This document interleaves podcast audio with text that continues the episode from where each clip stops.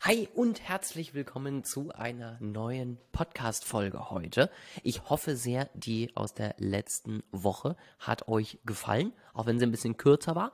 Aber ich glaube, das Thema an sich ist äh, wirklich, wirklich wichtig. Und das Ganze Thema einfach im Kopf zu behalten, immer wieder mal sich zu überlegen, was mache ich eigentlich gerade? Ist das noch sinnvoll, was ich mache? Sollte ich vielleicht irgendwas ändern? Ja, all solche Sachen. Das bringt einen, glaube ich, immer weiter. Deswegen auch, wie gesagt, eine wichtige Folge. Und wer noch nicht reingehört hat, sollte das auf jeden Fall gerne nochmal tun. Heute möchte ich über ein Thema sprechen, was mir in einem Telefonat jetzt sozusagen aufgefallen ist. Und zwar ging es dort ähm, darum, ich habe mit einem jungen Gründer geredet, der ganz frisch am Start ist, seine ersten Kunden gerade gewinnen möchte und mich gefragt hat, sag mal, wie geht das eigentlich? Natürlich gibt es auch da wieder tausende Wege nach Rom. Grundsätzlich glaube ich aber, dass bei deinen ersten Kunden das Wichtigste ist, dass du Erfahrungen sammelst. Das heißt, Setze bei deinen ersten Kunden auch noch nicht den Vollpreis an, den du irgendwann gehen möchtest, außer du bist dir zu 1000 Prozent sicher, dass du schon perfekt delivern kannst, wie es sein soll, sondern überleg dir, wie kann ich vielleicht ein bisschen runtergehen im Preis, ohne dass das Ganze dann gleich irgendwie zu billig erscheint oder was auch immer. Und dann geht es wirklich darum, finde überhaupt erstmal jemanden, der bereit ist, für deine Dienstleistung zu zahlen. Das bringt dich nämlich auch einfach motivationstechnisch weiter, weil du jetzt nämlich plötzlich weißt, das, was ich tue, wird gebraucht. Ja, das, was ich tue, kommt bei den Leuten gut an. Das ist dann im nächsten Schritt nochmal genau rauszufinden, aber im ersten Schritt erstmal überhaupt dieses Gefühl, ich kann Geld mit meiner Dienstleistung nehmen. Das ist unglaublich wichtig. Deswegen im ersten Schritt sorge dafür, dass jemand dein Angebot bezahlt. Und das kannst du auf verschiedene Wege erreichen. Zum einen kannst du das einfach erreichen, indem du Kaltakquise in deiner Umgebung machst. Ja, das heißt, du hast eine Dienstleistung, geh zu den Firmen in der Umgebung, die das irgendwie, für die das interessant sein könnte, schreib denen eine Mail, geh vorbei, sprich mit denen, erzähl, was macht dich besonders, warum sollten sie mit dir zusammenarbeiten und so weiter und so fort. Das ist der erste Schritt. Dann kannst du im zweiten Schritt diese Leute eben dann mal in Erstgespräche reinholen, einfach mal mit denen quatschen und gucken, ob das grundsätzlich für sie interessant ist. Wenn du Produkt verkaufst oder nicht B2B unterwegs bist, dann kannst du natürlich auch einfach gucken, wann ist der nächste Flohmarkt, wo du dich anmelden kannst, wo du deine Produkte verkaufen kannst. Ja, das ist sozusagen der Vorortweg.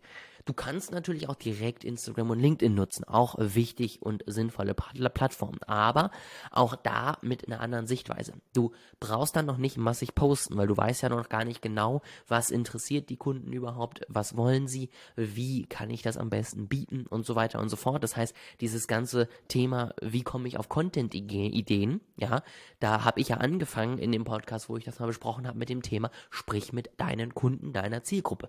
Das heißt, du musst ja überhaupt erstmal mit jemandem sprechen können.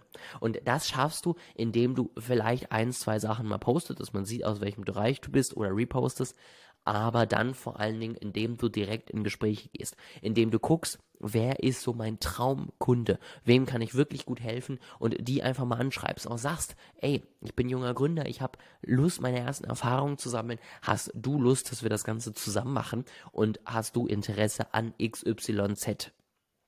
Gerade auf Instagram kannst du natürlich auch bei den ersten zwei Kunden sagen, ich mache das vielleicht sogar wirklich kostenlos oder ne, relativ günstig, um überhaupt erstmal dann in die Erfahrung zu kommen, Feedback zu bekommen, zu wissen, wie funktioniert meine Arbeit. Denn das ist dann der nächste wichtige Schritt.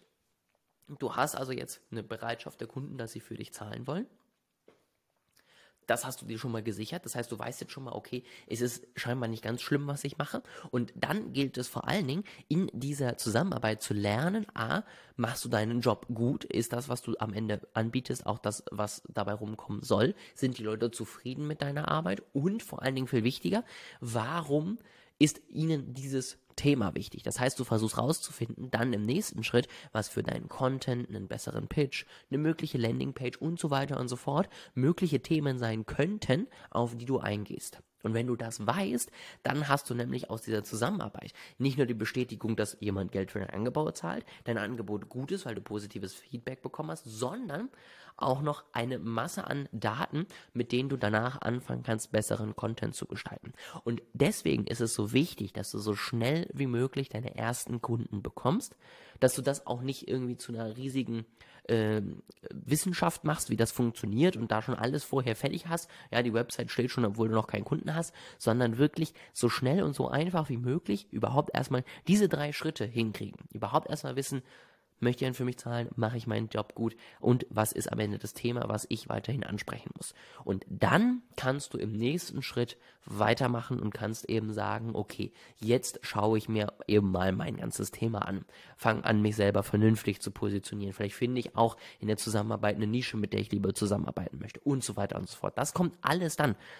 Das kommt alles im zweiten Schritt. Und davor, wie gesagt, erstmal dieser Proof of Concept einfach, der ist für dich wichtig, der ist für die Zusammenarbeit danach auch wichtig, weil du immer natürlich auch Belege hast, guck mal, das habe ich schon gemacht. Und so kannst du relativ schnell durchstarten. Das wollte ich einmal mit dir teilen.